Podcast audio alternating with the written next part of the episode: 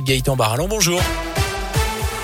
Bonjour Jérôme, bonjour à tous. C'est à la une de l'actus mercredi dans la Loire. Un homme de 20 ans condamné à 3 ans de prison pour l'enlèvement et l'agression sexuelle d'une fillette de 11 ans. Des faits qui avaient eu lieu il y a un an dans le centre de Rouen. Il avait invité la victime qui souffre d'une déficience intellectuelle à le suivre. Ils avaient été retrouvés dans une chambre d'hôtel de, la commune du Coteau en pleine nuit. Il n'y avait pas eu de viol mais des attouchements. Ce jeune réfugié de 20 ans est aussi condamné à une interdiction définitive du territoire français. Il devra verser 4000 euros de dommages et intérêts à la victime.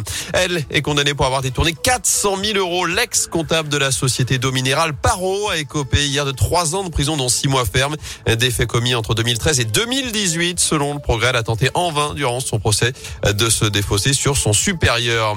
Dans l'actu aussi, l'épidémie de Covid remonte en flèche après la levée des restrictions sanitaires. Le nombre de cas continue de grimper. Plus de 180 000 nouvelles contaminations ces dernières 24 heures. En revanche, le nombre de personnes en soins critiques diminue. Les hospitalisations stagne. Et de son côté, l'OMS, l'Organisation mondiale de la santé, déplore que des pays aient levé trop brutalement leurs mesures anti-Covid. La France notamment, mais aussi l'Allemagne, le Royaume-Uni ou encore l'Italie.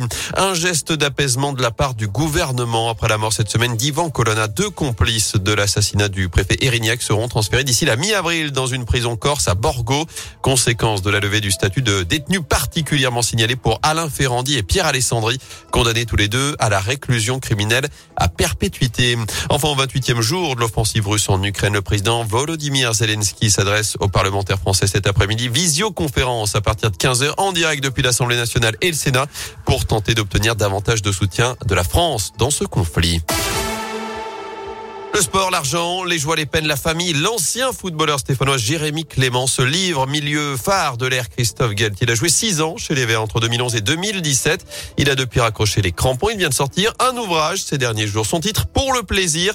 Jérémy Clément qui retrace évidemment sa carrière et ses années vertes, mais pas seulement l'ancien numéro 6 de Saint-Etienne s'est confié à Radio Scoop. Moi, l'idée, c'était de raconter mon parcours, ce que j'ai vécu, d'avancer certaines choses, mais euh, voilà, tout en laissant euh, le lecteur euh, décider de ce qu'il pense, de ce qui est bien. Et c'est pour ça que j'ai voulu aussi donner la parole à d'autres euh, sportifs qui témoignent. Et puis le livre, c'était vraiment quelque part euh, une envie de, de s'adresser à tout le monde et de pas être que sur le foot, de faire comprendre aux gens derrière le sportif, il y a l'homme, mais il y a aussi toute une famille, il y a tout un environnement. Et c'était ça, c'était comment on fonctionne, qu'est-ce qui motive. C'était vraiment d'aller plus loin, de dépasser le simple statut de sportif, mais que avant toute chose, c'est intéressant de s'adresser à la personne, à l'homme ou la femme.